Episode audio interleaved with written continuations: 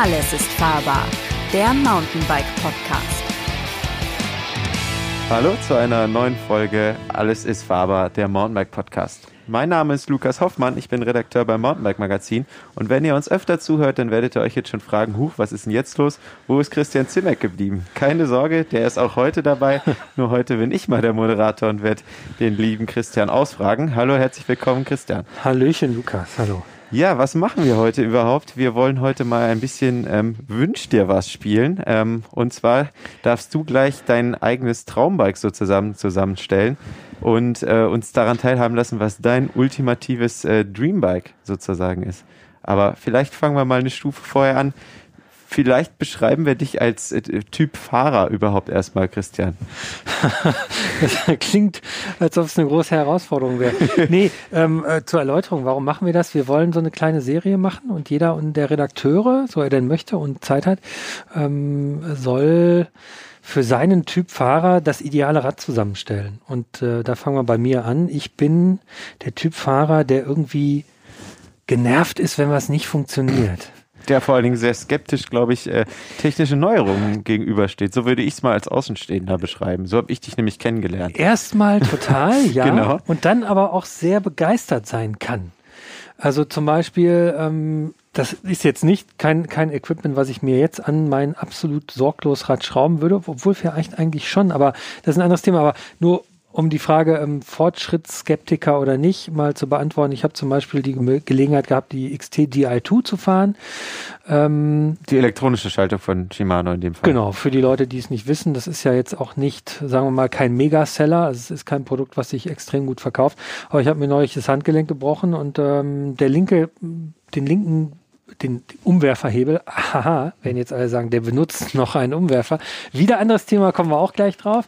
Aber da tippst du einfach auf einen Taster und der Umwerfer bewegt sich und das konnte ich mit meinem gebrochenen Handgelenk jetzt einfach monatelang nicht tun, weil es einfach ein recht komplexer Bruch war. Insofern tolle technische Neuerung. Du tippst das Ding an, es macht wit wit und das Ding ist auf einem großen Blatt. Ähm, insofern, ich bin bei technischen Neuerungen erstmal skeptisch, lass mich aber auch gern vom Gegenteil überzeugen. Wenn es denn für mich in der Praxis auch funktioniert. Und ich glaube, was man dann auch noch über dich sagen kann, wenn ich mir wieder das Urteil erlauben kann, bei dir muss ein Rad einfach funktionieren. Also ja. du, du schraubst zwar unheimlich gerne, aber du willst eigentlich, äh, um es mal so zu sagen, so ein richtig stressfreies Fahrrad, was man sich nimmt, fahren kann und gut ist. Also dazu muss man sagen, ich habe ähm, als Student irgendwie äh, habe ich mir das Geld mit Schrauben verdient. Ich habe im Fahrradladen gearbeitet, im Verkauf und in der Werkstatt und habe deshalb viele Stunden damit verbracht, Räder zusammen rüber und weiß nicht zu reparieren, zusammenzuschrauben, tralala. Ähm, es ist für mich einfach ähm, es macht mir einfach Spaß, etwas zu fahren, wo ich weiß, ich kann mich darauf verlassen. Als Tester, der ich ja auch bin, ähm, ist es für mich auch einfach toll, in dem Moment, wo ich nicht testen will, kann, muss, soll, ähm, auch einfach mich mal aufs Radfahren zu konzentrieren und nicht mich immer zu fragen, äh, ist denn jetzt mein digitaler Reifendruckanzeiger auch wirklich akkurat mhm. oder nicht? Ähm, oder wie verhält sich das Fahrwerk gerade, sondern ich will dann auch einfach mal über, einfach eine Tour fahren, ohne über Material nachzudenken. Da denken sich wahrscheinlich viele Zuhörer da draußen, es gibt doch nichts Geileres, als das neueste Material zu testen. Ja, unbenommen, total tolle Aufgabe. Aber manchmal will man halt auch einfach irgendwie was anderes tun und einfach nur Radfahren und Trails ballern. Ja, beziehungsweise Punkt. das ist dann den Preis, den man dafür bezahlt, den Hobby zum Beruf zu machen, sagen wahrscheinlich andere, aber man hat es manchmal auch über und will einfach nur Radfahren. Zum Beispiel ist es so, wenn ich einen Urlaub mache, drei Wochen Trails fahren. Das mache ich so ist meine Zeit und meine mein privates Umfeld äh, gestattet, ähm, mache ich das gerne mal. Dann packe ich mir das Rad irgendwie ins Auto und fahre wirklich im Alpen von einem geilen Spot zum nächsten. Ähm, da habe ich auch ein bisschen Testmaterial dabei, aber ich habe auch immer ein Backup, wo ich weiß, das funktioniert auf jeden Fall. Mhm. Weil es einfach oft genug vorgekommen ist, dass ich festgestellt habe, oh, der Sattel, der ist es jetzt irgendwie nicht oder äh, vielleicht sogar die Bremse, die ist jetzt irgendwie hier mir bergab irgendwie nach äh, ein paar nach der fünften Abfahrt irgendwie so langsam fängt die an unberechenbar zu werden. Abgeraucht. Dann schraube ich mir auch einfach, dann dann schraube ich mir auch eine neue drauf oder die nicht eine neue, sondern die, die ich kenne. Okay. Und aber das, das ist, oh sorry, jetzt wollte ich nicht unterbrechen, aber ich glaube, so genau das Theorie ist so eine, so eine Basis eigentlich für das Material, was ich sozusagen als sehr verlässlich erfahren habe und ähm, was mir dann auch im Umkehrschluss einfach wieder Spaß macht. Cool. Ja. So viel zur Theorie. Sprich, genau. jetzt, ihr lieben Leute, wenn ihr äh, mal wissen wollt, was soll ein Mountainbike-Redakteur als heißen Scheiß oder als genau das würde ich an mein eigenes Rad bauen, äh, ja, dann, dann legen wir doch einfach mal los und ihr könnt jetzt äh, die Ohren spitzen. Was ist die Ausgangsbasis für dein Traumbike? Wie, wie würde so ein Rad aussehen? Also fangen wir, glaube ich, einfach mal beim Rahmen an. Beim oder? Rahmen, genau. Fangen wir beim Rahmen an. Ähm, ich muss sagen, nochmal ganz kurz, ähm, ich fahre jetzt so seit ungefähr 20 Jahren Mountainbike. Also ich habe noch die Zeit kennengelernt, als ähm, Freeride-Bikes noch 100 Millimeter hatten ähm, und ähm, einen Stahlfederdämpfer. Und zwischen, dann kam Luft und Luft ist ja immer noch da, äh, also Luftdämpfer. Ich, ich würde sagen, Luft ist hoffentlich noch da, ja. Luft ist immer noch da. Ich würde trotzdem sagen, für mich ähm, wäre das ideale Rad hätte einen Stahlfederdämpfer. Einfach also auf jeden Fall schon mal ein Fully. es wäre ja ein Fully sowieso. das ist auch nicht. Ja. Das ist zum Beispiel eine technische Neuerung, die ich vorbehaltlos akzeptieren kann.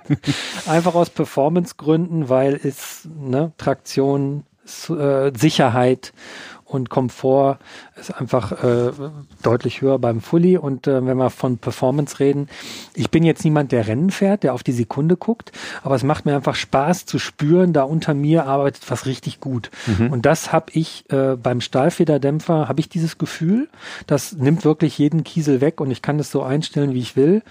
Ähm, zudem muss ich mir überhaupt keine Gedanken oder sehr, sehr, sehr, sehr, sehr viel weniger Gedanken äh, im Vergleich zu einem Luftdämpfer über das Thema Dichtungsverschleiß, ähm, Querkräfte, Durchschlagsgefahren etc. machen, ähm, weil die Dinger einfach super robust sind. Also als ich fahre jetzt äh, seit elf Jahren für die Mountainbike auch Rädertest. Ich bin jetzt nicht der Bike-Tester, aber ich habe auch vieles als Dauertest und so bekommen. Und ich muss sagen, ähm, ich habe in den 20 Jahren irgendwie ich glaube, jeden Luftdämpfer kaputt gekriegt, aber noch nie einen Stahlfederdämpfer. Okay. Und das war auch äh, mit dem ersten äh, German Answer Dämpfer in dem Centurion No Pogo äh, Trail Fully, was damals dieses Freeride Bike quasi gewesen sein soll. Das war da auch nichts anderes. Den Dämpfer gibt's immer noch, der lebt auch noch. Und ich fahre den zwar nicht mehr, aber den gibt's noch. Und ähm, das ist für mich so eine Sache, die, die ähm, man muss einfach bedenken, bei einem Luftdämpfer wird ein Luftraum begrenzt. Dementsprechend muss die Dichtung ja auch Luft innehalten. Äh, die Reibung ist höher, der Verschleiß ist höher. Und bei mir war es eigentlich immer so. Ich, gut, ich putze auch nicht viel. Ähm, aber bei mir ist, sind Luftdämpfer einfach immer nach zwei Jahren spätestens kaputt gegangen. Okay. Weil die Dichtungen innen oder außen verschlissen waren. Aber das heißt ja jetzt schon mal, um ganz kurz nochmal dazwischen zu gerätschen, ähm, wir wollen das Kind ja auch beim, beim Namen nennen. Wenn wir Dreambike sagen, hast du jetzt irgendwie den einen Rahmen, äh, den einen Dämpfer, wo du sagst, boah, wenn ich mir das aussuchen könnte, dann wäre es genau das? Nee, ähm, da muss ich einfach sagen, ähm, ich bin jetzt, ich kenne den RockShox Coupe Deluxe ist das, glaube ich. Mhm. Den kenne ich ganz gut. Das ist ein super Dämpfer. Die Cane Creek ähm, Double Barrel Stahlfederdämpfer kenne ich selber aus dem Fahr, äh, aus, aus meinem Fahrgefühl her nicht. Aber ich finde schon allein der Systemunterschied ähm, jetzt gar nicht so sehr die Performance. Ähm, da ist sicherlich auch, gibt es auch Stahlfederdämpfer vielleicht nicht so gut funktionieren. Aber für mich ist es gefühlt immer so, dass ich, äh, dass mein Popometer mir sagt, irgendwie, ey, das fühlt sich irgendwie gut an. Mhm. Und ich muss mir auch keine Gedanken machen, wenn ich ein weicheres Fahrwerk fahre, das äh, mal irgendwie durchknallt, dass es dann irgendwie kaputt geht oder irgendwelche Dichtungen undicht werden oder sowas. Aber ich habe jetzt keinen keinen Hersteller, wo ich sagen würde, das ist jetzt. Das muss es unbedingt sein oder so. Mhm. Bei, bei Rahmen reden wir natürlich auch über Standards und ähm, bei Standards äh, ist für mich am Rahmen eine ganz wichtige Sache das Innenlager. Mhm. Also ich, ich muss sagen, ich habe mit äh, Pressfit einfach nur schlechte Erfahrungen gemacht. Oh ja, das käme bei mir auch nicht ans Rad. Ich bin einfach ähm, großer Freund davon zu sehen, wie auch große Hersteller, zum Beispiel Specialized, geht ja auch am Innenlager wieder, ich weiß gar nicht, ob flächendeckend, aber ich glaube schon. Ja, mehr oder weniger. Auf das BSA, also das British Small Arms äh, Gewinde zurück, dass es also ein klassisches Schraubgewinde am Innenlager ist. Das begrüße ich sehr und mit Specialized auch gesprochen, weil mich sowas immer total erfreut, wenn ich, nicht weil ich sehe, dass alte Standards, die ich seit Ewigkeiten kenne, wiederkommen, sondern einfach, weil ich sehe, aha, das, was du in deinem, ich werde ja in der Redaktion auch manchmal so ein bisschen belächelt, so, ah ja, das ist hier der, der immer so, so Oldschool-Technik irgendwie favorisiert sondern dass es mich dann auch freut, dass es irgendwie in der Industrie, die ja auch stark auf Zahlen gucken muss, die irgendwie äh, kalkulieren und ähm, auch mit einfach mit Customer, also mit mit Endkundenzufriedenheit zu tun hat, dass die die gleiche Erfahrung haben und aus dem, die haben zum Beispiel gesagt, die haben aus dem aus dem Markt das Feedback bekommen, dass ähm, die Innenlager Probleme bereiten, weil mhm. sie knacken, schneller Logisch, kaputt ja. gehen und so weiter. Und der, das Kuriose oder das Lustige daran fand ich, das ist auch nochmal so ein interessanter Aspekt, wie die Industrie tickt äh, und vielleicht auch wie amerikanische Unternehmen ticken. Die sagen dann halt, ja, aber der Kunde führt das nicht auf das, auf den Innenlagerstandard zurück, sondern der sagt hier, das Special das, was genau. das knackt. Und das und geht das, nicht. Und das mhm. wollen wir nicht. Das ist so ein bisschen die Apple-Denke, die ich eigentlich schwierig finde, aber in dem Fall genial, weil es dazu führt, dass der Endkunde irgendwie ein Produkt bekommt, was irgendwie funktioniert. Und ja, vielleicht besser mit zurechtkommen wird. Und ja. was vielleicht besser funktioniert als ein anderes Produkt. Und das ist, ist wirklich, finde ich, finde ich eine schöne, äh, schöne, schöne Entwicklung. Ja, da sind wir schon mal relativ weit gekommen. Also äh, Stahlfederdämpfer auf jeden Fall, BSA-Lager, Rahmenmaterial ist dir scheinbar egal. Ist mir egal, ja. Eigentlich schon. Also ich bin, ich habe nichts gegen Carbon. Ähm, ich finde Aluminium nach wie vor irgendwie sexy. Also ich will keine Werbung machen, aber ich finde zum Beispiel, also früher für mich war es immer so der Traum, Nikolai zu fahren. Mhm. Das sind handarbeitstechnisch äh, perfekt gemachte Rahmen. Klar, es gibt Leute, die sagen, die brechen auch, aber du kriegst ja irgendwie alles kaputt, wenn du wenn doof landest. Will, ja. ja, wenn man doof landet oder wenn man will, kriegt man alles kaputt. Aber das ist für mich so vor meinem Auge so ein bisschen so ein, so ein so ein äh, Rahmen, der irgendwie äh, dem Ideal sehr nahe kommt. Klar, das ist, das ist kein Leichtgewicht. Definitiv nicht. Aber Weder. dafür funktioniert es halt und man weiß, äh, also genau. man muss damit wahrscheinlich keine sich Gedanken machen, dass da irgendwas passiert. Und wenn ich mal irgendwie äh, doof lande und eine Macke und in, in den Rahmen hau, dann ist da halt eine Beule drin und äh, dann ist nicht der, das Carbon, die Matten reißen mir nicht weg. Ne? Wie sieht es beim Rest des Fahrwerks aus? Zu Gabel hast du jetzt noch nichts gesagt? Was wäre da? Ich habe, wir haben ja schon äh, so ein bisschen, also wir stehen ja jetzt hier nicht im Büro auf, gehen in den Raum und machen den Podcast, sondern ich habe im Vorfeld mir okay. schon ganz, doch, ja natürlich, aber ich habe mir im Vorfeld schon überlegt, was sagst du denn zum Thema Gabel? Und da muss ich ehrlich sagen, irgendwie, da bin ich so ein bisschen nicht wahllos, aber ich bin da so ein bisschen, ich bin da relativ tolerant. So, also ich glaube, ähm, mein sorglos Rad in, in Federwegskategorien gesprochen sollte mindestens 150 Millimeter Federweg haben. Mhm. Einfach weil ich ähm, von Touren, äh, also Touren, normale Touren bis zu äh, Enduro Terrain eigentlich alles fahre. Ich fahre eigentlich am liebsten Enduro, aber davon gibt's ja nicht so viel hier, yeah. sondern wenn ich in den Alpen bin. Und dann bin ich halt froh über die 150, 160 Millimeter Federweg. Deshalb eine Gabel mit 160 Millimeter Federweg.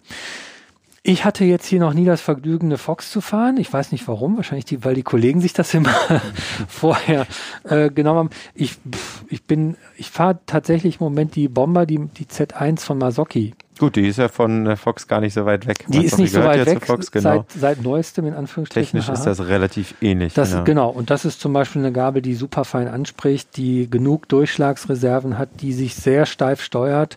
Die ist nicht leicht aber die ist irgendwie so ein Teil, ähm, ich fahre die jetzt auch schon eine Weile und putze die eigentlich nie und die hat, macht irgendwie keinen Stress irgendwie. Das, das, ist schon mal gut, klar. Kein Stress, das ist kein das Stress, ist genau, ja, ja, ja. Und ähm, du hattest ja, ähm, was man zum Thema Stahlfederdämpfer noch, glaube ich, noch mal ganz kurz zurückspringen muss, zu sagen ist, äh, was ja immer gerne dagegen vorgebracht wird, ist einmal das Gewicht. Ja, genau. okay. Gewicht ist auch ein Thema, mhm. klar. Da bist du mit, ähm, ich habe es in verschiedenen Kombinationen nachgewogen. Auch äh, wichtiges Thema, haha. Wenn man jetzt sagt, naja, der ist schwerer, klar, dafür kannst du aber auch die Dämpferpumpe zu Hause lassen, weil ein Luftverlust an der Gabel sehr unwahrscheinlich ist oder dass man da nachpumpen muss, weil die Drücke da ja auch viel geringer sind. Da ist man ja bei, weiß nicht, fünf bis sieben Bar oder sowas. Mhm. Beim Dämpfer bist du ja gerne mal im 15er Bereich und hast dann auch schon öfter mal ein bisschen Verlust. Deshalb, ich habe nur so eine Mikropumpe dabei und wenn ich das so in Summe zusammenrechne, dann habe ich, äh, komme ich so auf 500, 600 Gramm mehr Gewicht. Das ist ein halbes Kilo, keine Frage, ist Gewicht. Aber ähm, Ja, das ist ja schon mal so eine Typensache. Das, das allein schon, finde ich, zeigt, was du alles auf Tour mitnehmen würdest. Also ich würde nie mit Dämpferpumpe losfahren als Racer. Für mich ist alles zu viel. Selbst Ich- ein Müsli-Riegel. Ich nehme die natürlich nicht, ich nehme die natürlich nicht mit, wenn ich ähm, zwei Stunden hier in der Gegend fahre. Ja, ja, klar. Aber, ich, ich für rede jetzt so, ich rede jetzt von dem Einsatzgebiet ähm, Alpen, Hochalpen, also hochalpines Gelände, ordentlich knackiges Terrain Mhm. mit mit äh, also richtig mit mit harten Trails einfach. Ähm, da würde ich so so so Backup-Geschichten immer mitnehmen. Ja, einfach, logisch. Okay, da sieht es natürlich auch wieder anders aus. Ja. und irgendwie habe ich tatsächlich so ein bisschen auch die Erfahrung gemacht, wenn ich das, was ich da oben in den großen Bergen irgendwie, in den bösen Bergen irgendwie mitnehme, also wenn ich das hier zu Hause zu Hause lasse, dann brauche ich immer genau das Teil, was ich gerade habe. Da, Ja, da Karma, ne? Stimmt natürlich nicht so hundertprozentig, aber so ein bisschen schon. Mhm. Ähm, Stahlfeder, was ich noch dazu sagen wollte, genau, ähm, Stahlfederdämpfer ähm, sind ja immer so ein bisschen, ist ja die Problematik, was ist, wenn ich das Fahrergewicht anpassen muss, dann brauche ich eine andere Feder. Feder, genau. Jein. Wir haben es ja im Heft, habe ich schon mal vorgestellt. Es gibt jetzt von ähm, Sprindex ein System, mit dem man die Feder in der Härte verstellen kann. Okay. Und zwar Klingt ist das, ist es nicht so, ähm, also bei die Federhärte kann man ja nicht durch die Vorspannung verstellen, dadurch erhöht man nur das Losbrechmoment. Das heißt, äh, das System spricht schlechter an, weil die Feder stärker vorgespannt ist, ist die, das Losbrechmoment höher, sondern man kann damit tatsächlich die Härte der Feder in einem Bereich von, ich glaube, 50 lbs verändern. Mhm. Und das geht in Das ist ja schon mal Fünfer-Schritten. Feintuning, ja. Das liegt daran, da ist so ein, man, man nimmt so eine Kunststoffapparatur, äh, das ist so eine kleine Verriegelungsgeschichte, da wird eigentlich so ein Keil schrittweise in die Feder reingesetzt und dadurch wird die Anzahl der aktiven Windungen reduziert. Also man verkürzt letztlich die Feder Ah, okay. Und durch die kürzere Feder wird auch die Federhärte verändert. Und ähm, das, Schöner fun- Exkurs. das funktioniert tatsächlich super. Es gibt jetzt auch neuerdings, was auch noch nie auf dem Markt erhältlich war, die Möglichkeit, den, den Negativfederweg bei einem Stahlfederdämpfer zu messen. Das hat zum Beispiel auch dieses Sprindex-System, hat so eine Art Rollmaßband, was man an den beiden Augen oder Gelenkpunkten des Dämpfers festklebt und dann kann man einen Strich machen. Das ist dann sozusagen 100 Prozent und dann kann man anhand eines kleinen, wie so eine Art Kabelbinder um die Gabel, wird dann gezeigt, okay, so viel nutzt du aus. Soll jetzt von Reverse, gibt's diese ähm, Bike-Hacks, da haben die auch noch eine ähm, jetzt ganz neu, neu, neu vorgestellt, so eine, so eine etwas elaboriertere Version mit so einem Zeiger, der das irgendwie auch darstellen kann, wie viel man von dem Dämpfer nutzt. Das alles zeigt so ein bisschen, dass Stahlfederdämpfer definitiv nicht tot sind. Aber auch ein Thema für sich sind, glaube ich, wo man, wo man sich ordentlich äh, eindenken kann definitiv, und wenn ja. man will, auch muss. Und ich glaube auch für 90 Prozent äh, der Fahrer funktionieren Luftdämpfer super. Ähm, aber wir hatten ja auch zum Beispiel den Podcast mit Markus Klausmann, wo es um Setup und Dämpfertuning geht und der ja auch selber das Setup ähm, Service macht, äh, Dämpfer Service macht, der auch sagt, naja, die Wartungsintervalle sind schon, sind schon heftig Ja, zum Teil. klar. Ne? Ja, ja. Also manchmal hast du irgendwie 15 Stunden bei Regen eventuell und dann muss man erstmal Regen definieren und dann gucken, dann ist schon der steht ein Ist der großer Dämpfer Service mehr an. unterwegs, als du ihn eingebaut hast. Genau, und dann schickt man ihn natürlich dann ein, wenn alle irgendwie ihn einschicken, nämlich zu Saisonbeginn oder nach, dem- nach der Saison und äh, dann wartet man unter Umständen mal richtig, wenn man es zum Hersteller einschickt. Ja. Gut, jetzt haben wir schon relativ viel von deinem Rad zusammen. Ähm, jetzt kommen noch so ein paar äh, ja, Typenfragen wieder. Jetzt, jetzt geht's mal Richtung Schaltwerk oder Schaltgruppe. Was darf da sein, wenn du ins Regal greifen darfst? Wenn ich ins Regal greifen darf, Schaltgruppe, dann, ähm, dann muss ich sagen, ähm, ich gebe allen Leuten total recht, die sagen, einfach ist total ausreichend, wenn ich vorne ein Kettenblatt mit 30 oder 28 oder was auch immer habe und hinten jetzt mit Shimano von 11 auf 51 komme, dann kann ich damit jedes gebirgige Terrain fahren. Verstehe ich total. Ich privat ähm, fahre im Moment ähm, eine Kombi aus ähm, äh, vorne 24, 34. und- Also zweifach? Zweifach, genau. Und hinten 11 auf 46. Habe ich auch schon mal in dem äh, ist zwölffach wirklich äh, oder einfach das Maß der Dinge, habe ich das auch schon mal erwähnt. Ist eigentlich eine verbotene Kombination, weil eigentlich ist diese Kette, diese Kassette, die auf 46 hochgeht, nur für Einfachantriebe gedacht, aber ich benutze es so. Man muss ein bisschen mit der Kettenlänge gucken, dass es passt. Ähm, aber ich habe so einen ultraleichten Berggang und kann mit dem wirklich, ich habe es ausprobiert, oh, Polizei, das ist nicht die Polizei, die jetzt Das, hier äh, meine grad Schaltungs... sagen, ja, die verhaften dich. Genau, das ist die, das ist die Shimano-Polizei. Nein, ähm, die, ähm, ähm, ich, aber das ist halt ein Gang, den ich wirklich zwei, drei Stunden bergauf treten kann. Und wenn ich so eine Alpentour mache, wo ich dann im Sommer wirklich nur Trails fahren will und mir die epischsten Touren äh, rausgesucht habe, dann äh, bin ich unter Umständen mal zweieinhalb, drei Stunden nur am Berg unterwegs und es Mhm. ist echt steil und es ist und dann bin ich total froh, wenn ich den Ich kleinstmöglichen Gang sagen, fahren jeden kann. Gang, den man hat, ne? Ja. Ich komme dann oben entspannt an und bin auch noch konzentriert genug, mich auf der Abfahrt nicht irgendwie auf die Nase zu legen.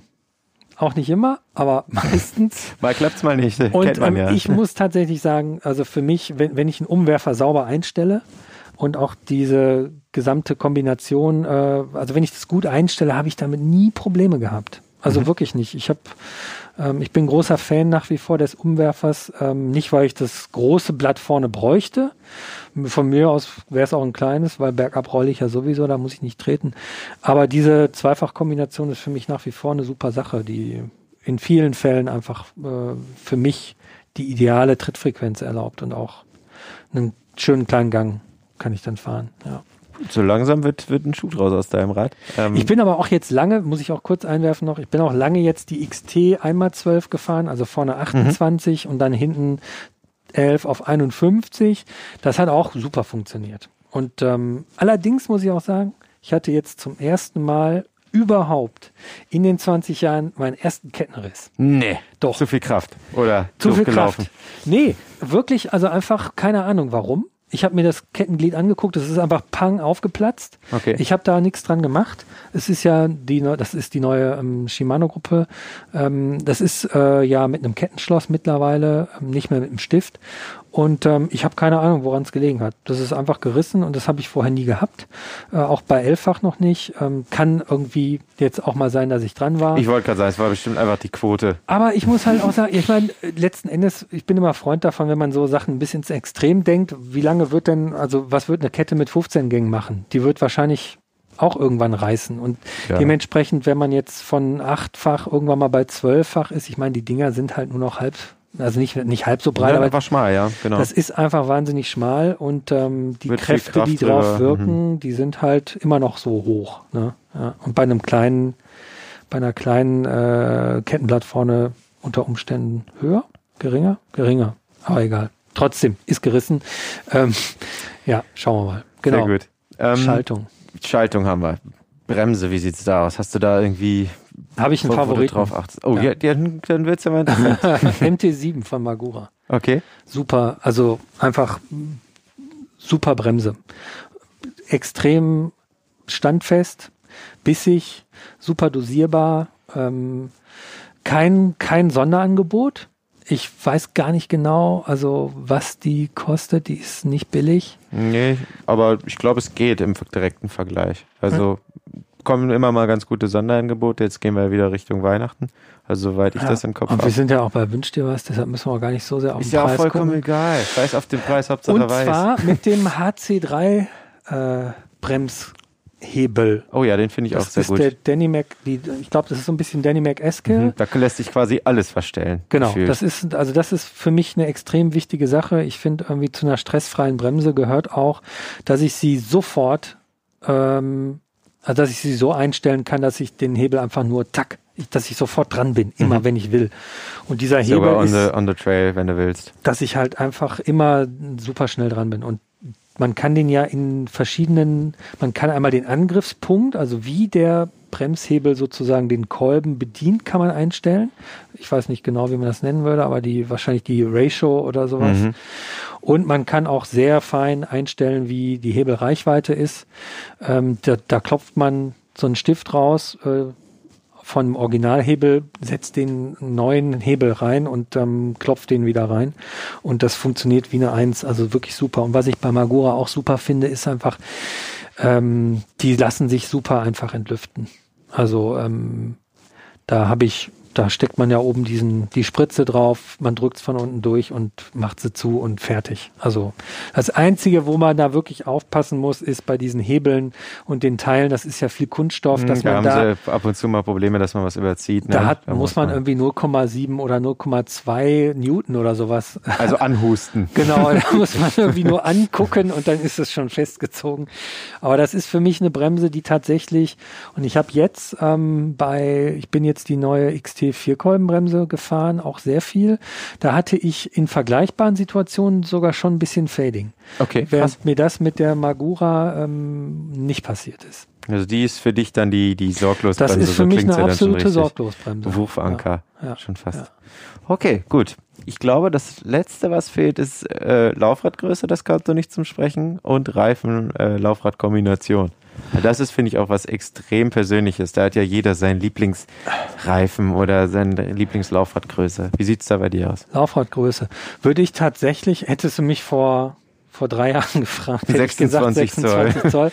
Jetzt würde ich sagen, vorne 29, hinten 27,5 plus. Okay, bist du auch so ein Mallet-Biker, wie es sich ja in. Nennt sich das so? Das nennt sich so tatsächlich, ja. Also ich habe tatsächlich jetzt einfach gemerkt, ähm, auch durch, ähm, äh, durch durch einen dummen Crash, den ich hatte. Mhm. Ich glaube, in der Situation, äh, wo ich diesen schwereren Sturz hatte, da wäre ein 29 Zoll Laufrad einfach drüber gerollt. Das hat Bist sich du in ein Loch gefallen oder ich bin in ein, oder? ich bin in eine in einer Kurve gab es eine, eine Stufe bergab, die so eine Art, das war so eine Art Rinne ähm, und dann ist das das hat sich irgendwie doof verkantet? Mhm. und ähm, ich glaube, dass in dem Moment ähm, ich der Schwerpunkt einfach schneller über dem Vorderrad war, als es beim 29 Zoll Rad gewesen wäre. Zu weit vorne. Genau, genau, ja, ja, in dem Moment, wo du bergab fährst und ein 26 Zoll da ist, bist du ja einfach schneller in Ja, der klar. Überschlagsposition. Ja, logisch. Wenn, man das so will. wegtaucht, dann ist es halt weg. Ja. Und ähm, ich glaube, da hätte ich äh, mit 29 Zoll ähm, anders dagestanden. Also ich hätte gestanden und nicht gelegen, sagen wir mal so. Ähm, und hinten 27,5, einfach weil ich irgendwie das mit einer hohen Front auch sehr schätze. Ähm, da bin ich dann tatsächlich auch wer bei sehr langen Sachen, äh, also wenn man jetzt ins Gelände geht und lange, lange Berge hochfährt, Alpen, da bin ich Freund von dem Levelock-System. Das ist ja dieses, äh, kennst du das? Das ist letztlich eine Gabelabsenkung für Gabeln, die sich nicht absenken lassen. Ah, cool. Ist das nicht dieses, was wie so ein Spanngurt funktioniert? Genau. Genau, cool. da, da baut man vorne an die Gabel ähm, eine Vorne Art, so. also letztlich eine Art Seilzug Mhm. und der ist dann mit dem Umwerfer verbunden und du kannst dann die Gabel runterdrücken, einen, diesen Seilzug rausziehen und dann wird die sozusagen wie, ja, ich meine, es gibt's auch von so Alpen, von so Freeride Alpencross Leuten, die nehmen da einfach einen so, so einen Spanngurt. Mhm. Es ist letztlich was ähnliches. Ähm, ist, nennt sich Levelock, ist irgendwie mit Synthase-Vorbauten auch sehr wertig alles gemacht, auch nicht schwer. Und man kann halt wirklich mit einer tiefen Front lange hochfahren und hat kein Problem mit steigendem Vorderrad. Ist natürlich was für, nichts für Sägezahnprofil, also Up and Down, dafür ist es völlig drüber. Ja, es dauert ist eher wahrscheinlich dann auch so lange, ne? Für, für- einen langen ich- Anstieg. ich fahre einen langen Anstieg hoch, auch im Gelände und nicht auf Asphalt und fahre dann halt auch eine Stunde nur Trails runter. Mhm. Also was für mich so ein perfekter Was so deinen typischen, typischen äh, Tagesausflug entsprechen würde, im, oder? im Urlaub, ja. Mhm. Im Urlaub ist das so, genau, dann nehme ich mir einen ganzen Tag Zeit und ähm, dann ist die Abfahrt auch entsprechend lang und äh, anspruchsvoll und dafür ist das perfekt gemacht. Ähm, jetzt hattest du genau Laufrad, Größe und. Reifen, genau. Reifen, ähm, ja, Reifen hatte ich ja schon, also no, vorne 2,4, Mhm. irgendwas klebriges. Auch äh, egal, also jetzt nicht irgendwie den einen Lieblingsreifen, den du zu Hause auf Reserve liegen hast, weil du sagst, genau das ist mein. Ich habe jetzt ganz frisch von äh, unserem ähm, von unserem ähm, Reifenexperten aus dem Reifen-Podcast ähm, von Specialized den Eliminator bekommen. Eliminator. Eliminator. es gibt ja auch den Butcher, ist auch ähnlich martialisch, aber der Eliminator ist ein super, also der ist extrem, also ich sag mal, auf Asphalt muss man den schon bewegen. Das klebt schon, ne? Ja, wenn man. Ja, Kaugummi. André hat neulich, also unser Redaktionsleiter hat neulich schön gesagt, wenn man da mal vergisst, es war aber auf einen anderen Reifen bezogen, äh, wenn man da mal aufhört zu treten oder vergisst zu treten, dann steht man auch gleich. Ja. Das ist bei dem nicht so. Der, der rollt schon gut für das, was er kann, aber der ist schon, der hat vor allen Dingen, das Gummi bietet einen richtig tollen Komfort. Also der federt schön mit, der macht einen super, ähm, super ähm, Dämpfung, der klebt richtig gut, das Profil ist nicht zu viel und nicht zu wenig, ähm, super Reifen. Hinten bin ich irgendwie so ein bisschen, das ist mir so ein bisschen egal. Das Laufrad, also der Reifen hinten. Folgt ja eh, ne? Das, Fett folgt, von alleine. genau. Was ich jetzt ganz spannend finde aktuell, ich fahre jetzt einen ähm, Crank Brothers Laufradsatz äh, Synthesis. Die haben ja auch so ein Tuned Wheel Konzept. Mhm. Das, äh, ich habe da den Eindruck, dass es äh, tatsächlich die Kurvenfahrt ein bisschen harmonischer macht alles. Okay. Aber das muss ich mir nochmal genauer angucken, woran, Woran das, das liegen liegt. kann. Ja, ja. Dann gehst du mal auf die Suche. Ähm, Stressbike, also du für dich, du hattest ja jetzt gesagt, das wären die beiden letzten Fragen. Ich würde sogar noch ein bisschen weitergehen und noch auf das Thema Cockpit eingehen. Ja. Zum Das wäre Beispiel jetzt unter Sonstiges bei mir gefallen. unter Sonstiges, okay. Aber für dich ist dieses Ergonomie-Thema, denke ich, auch eine sehr wichtige Geschichte, oder? Hm, Ja, also wobei ich natürlich ähm, ähm, Ergonomie, klar, Ergonomie ist aber natürlich eine sehr individuelle Sache. Ähm, was ich glaube, was man so ähm, allgemeingültig sagen kann, äh, ist, dass man sich von Trends nicht zu sehr ähm, kirre machen lassen sollte als als Endkunde.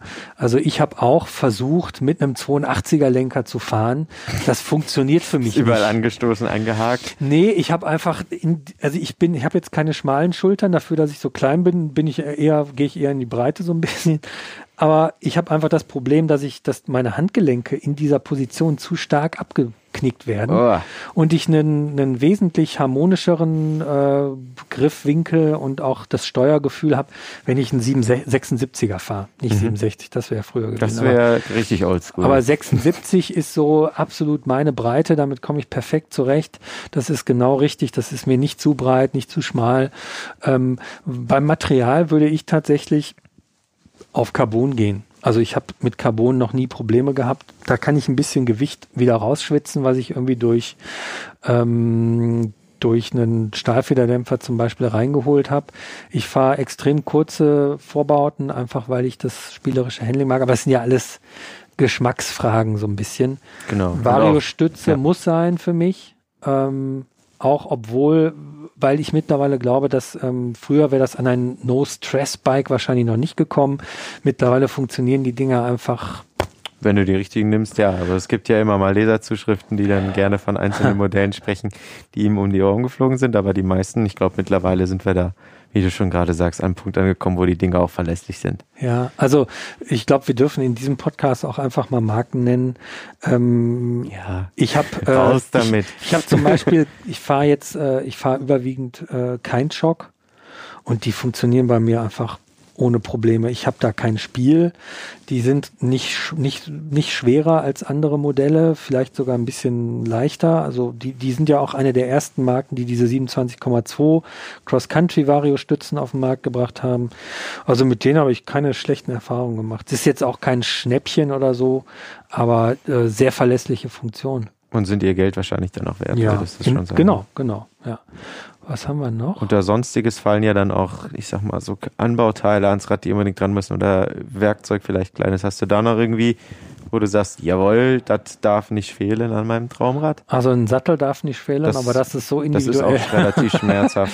da Ähm, gebe ich irgendwie, da gebe ich, äh, also kann ich für mich halt nur sagen, dass ich mit, äh, das, aber das ist, da würde ich sogar jetzt ganz bewusst nichts zu sagen, weil ähm, jeder seinen eigenen Bob ist. Ja, und ähm, deshalb bin ich auch ähm, bin ich auch der Auffassung, dass ein Test von Sätteln nicht so wirklich seriös ausfallen kann. Man kann Empfehlungen geben, aber zu sagen, dieser Sattel ist sehr gut und dieser ist irgendwie nicht sehr gut oder befriedigend oder was auch immer, ist irgendwie sehr schwierig. Ich habe schon Leute mit Sätteln fahren sehen, wo ich mir aus Ergonomie und ich mache ja beim Mountainbike Magazin auch viel zum Thema Ergonomie, hat schon mit vielen Fittern und entsprechenden Messlaboren, die auch Druckmessungen machen und so gesprochen. Es gibt Leute, die fahren mit Sätteln, da würde ich irgendwie da würde ich einen hohen dreistelligen Betrag drauf verwerten, dass damit niemand schmerzfrei ins Ziel kommt. Nur die sagen, ich fahre keinen anderen Sattel, es ist der einzige, der passt. Und dementsprechend ähm, bin ich da total defensiv unterwegs. Was braucht man noch? Griffe ist auch ein sehr individuelles Thema. Obwohl ähm, ich so ein Freund bin von leicht plattformigen Griffen. Mhm. Also die Ähm, oben so ein Plateau haben oder wie kann man Die so ein bisschen, also jetzt nicht so die brutale Flügelvariante sind, ähm, so für den, den äh, Hardcore-Tourenfahrer, sondern zum Beispiel SQ-Lab oder Ergon haben so leicht oder auch Specialized haben so ähm, Plattformgriffe, die so eine leicht angedeutete Führungsplattform haben, dass die Hand in einem guten Winkel ist und eine etwas größere Auflagefläche hat. Das reicht für mich völlig aus. Mhm. Ähm, vor allem kann man die auch, wenn man jetzt zum Beispiel drei Stunden hochgefahren ist, kann man auch mal eben den 3 Millimeter Imbus rausholen und die Plattform ein bisschen nach unten drehen. Ah, okay. Dann hat man in der Bergabfahrt ähm, auch wieder einen fast runden Griff, der ja dann auf jeden Fall einfach Handling-Vorteile hat. Ähm, weil er eben mehr Möglichkeiten gibt, das Lenkverhalten zu beeinflussen, als jetzt ein richtiger Plattformgriff. Also die sind, glaube ich, im hochalpinen Gelände dann wirklich fehl am Platze. Da fahre ich auch so gern, auch, auch gern hier diesen, die Ergon-Varianten, die haben auch Enduro-Griffe. Das ist so schon deren Terrain. Was kommt noch ans Rad? Klingel. Klingel ich vergessen? das auch relativ. Klingel, Lichthupe und Wimpelchen. Nein, Stützräder habe ich Radio. vergessen. Genau. Nee, ähm, haben wir noch irgendwas vergessen? Fährst du mit GPS-Gerät oder ohne? Das Immer. ist für dich auch eine Typ. Immer mit. Sonst verfahre ich mich noch. Ja, es ist wirklich so ein bisschen so, wenn man jetzt ähm, auf, auf epische Trailsuche geht, ähm, dann ist immer die Frage, wie alt sind die Daten, wie neu sind die Daten. Ähm, je nachdem, ähm, ich habe eigentlich immer als Backup die Tour auf einem GPS, dass ich äh, auch äh, mitlaufen lasse. Und ähm, ja, ich schalte das eigentlich, ich lasse es überwiegend an, aber manchmal finde ich es auch irgendwie ganz, ganz äh, spannend, so die eigenen Sinne zu nutzen und ein bisschen die Spuren zu lesen, wo geht's hier lang. Ähm, aber ich habe das schon, also wenn ich richtig äh, Trails fahre, dann möchte ich mich auch nicht verfahren, weil das nervt irgendwie, wenn man sich dann da hochkurbelt und feststellt, nee, das war der falsche Anstieg, fahr doch nochmal 300 Höhenmeter runter und dann an der anderen Ecke wieder Mm, hoch. Ja, nee, das ist. das ähm, muss nicht sein. Eben. Wenn man das Ähm, um, umgehen kann, dann macht man es auch. Genau, also GPS habe ich eigentlich immer dabei. Ähm, genau. Und ähm, was hatten wir dann? Dadam, dadam, dadam. Das glaub, war's. so haben wir eigentlich schon soweit. fast, ja. Ähm, mit meinen Bikes komme ich meistens so an der knapp unter 14 Kilo raus. Das müsste man vielleicht so noch dazu sagen. Vielleicht, ja, das ist auch. Also, weil das ist natürlich kein leichtgewichtiges Rad ähm, mit Stahlfederdämpfer und ähm, zum Beispiel bei der Kurbel, da finde ich, kann man auch sparen. Also ich bin irgendwie fünf, sechs Jahre lang ähm, im Dauereinsatz mit einer Raceface Carbonkurbel gefahren und die hat alles mitgemacht. Die gibt's immer noch. Das ist äh, da, da, das tut sich einfach nichts. Äh, da gibt's aber auch Leute, die schon äh, bei denen brechen die die Pedalgewinde raus, weil die irgendwie drei Meter Drops damit machen. Oder weil sie achtmal irgendwo aufgesetzt sind. Oder so. Ähm, ach so, Pedal, auch spannendes Thema noch. Haben wir vergessen. ja, ja, Pedal, ja. Pedal. Das braucht man zum Fahren. Ich bin tatsächlich so ein, ähm, äh, es kommt ein bisschen drauf an, wenn ich wirklich ins, ins, äh, in die anspruchsvollen Gebirge gehe, dann fahre ich Flat Pedals. Einfach, ähm, weil ich nicht weiß, was mich erwartet.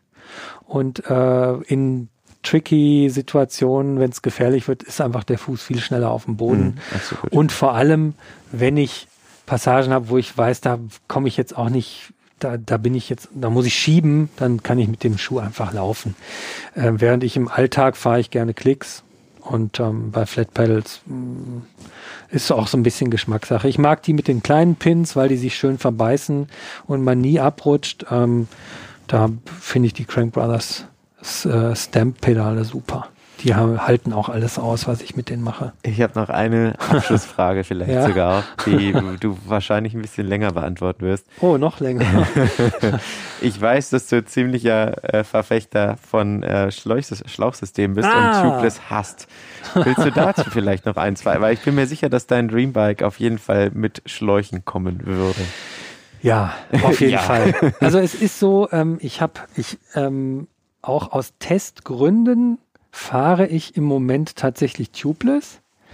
Ähm, aber wenn ich zum Beispiel so eine Tour mache, auf der ich wirklich einfach ein verlässliches System haben will, dann fahre ich mit Schlauch. Ähm, einfach aus dem Grund, für mich, und ich weiß, deine Erfahrung ist eine andere, wir sind ja auch im nächsten Heft mit konträr agierenden Genau. Zitaten drin. Du sagst, ich finde Tubeless super, ich sag, ich find's doof. Ähm, das Tubeless-Thema ist, dazu können wir einen eigenen Podcast machen, aber ich finde, ähm, dass, also meine Erfahrung ist, ich habe genauso viele, wenn nicht sogar ein kleines bisschen mehr Defekte. Einfach aus dem Grund, weil ähm, man lange Zeit ja gesagt hat, ja, du kannst den Reifendruck einfach geringer fahren, du brauchst nicht so viel Druck.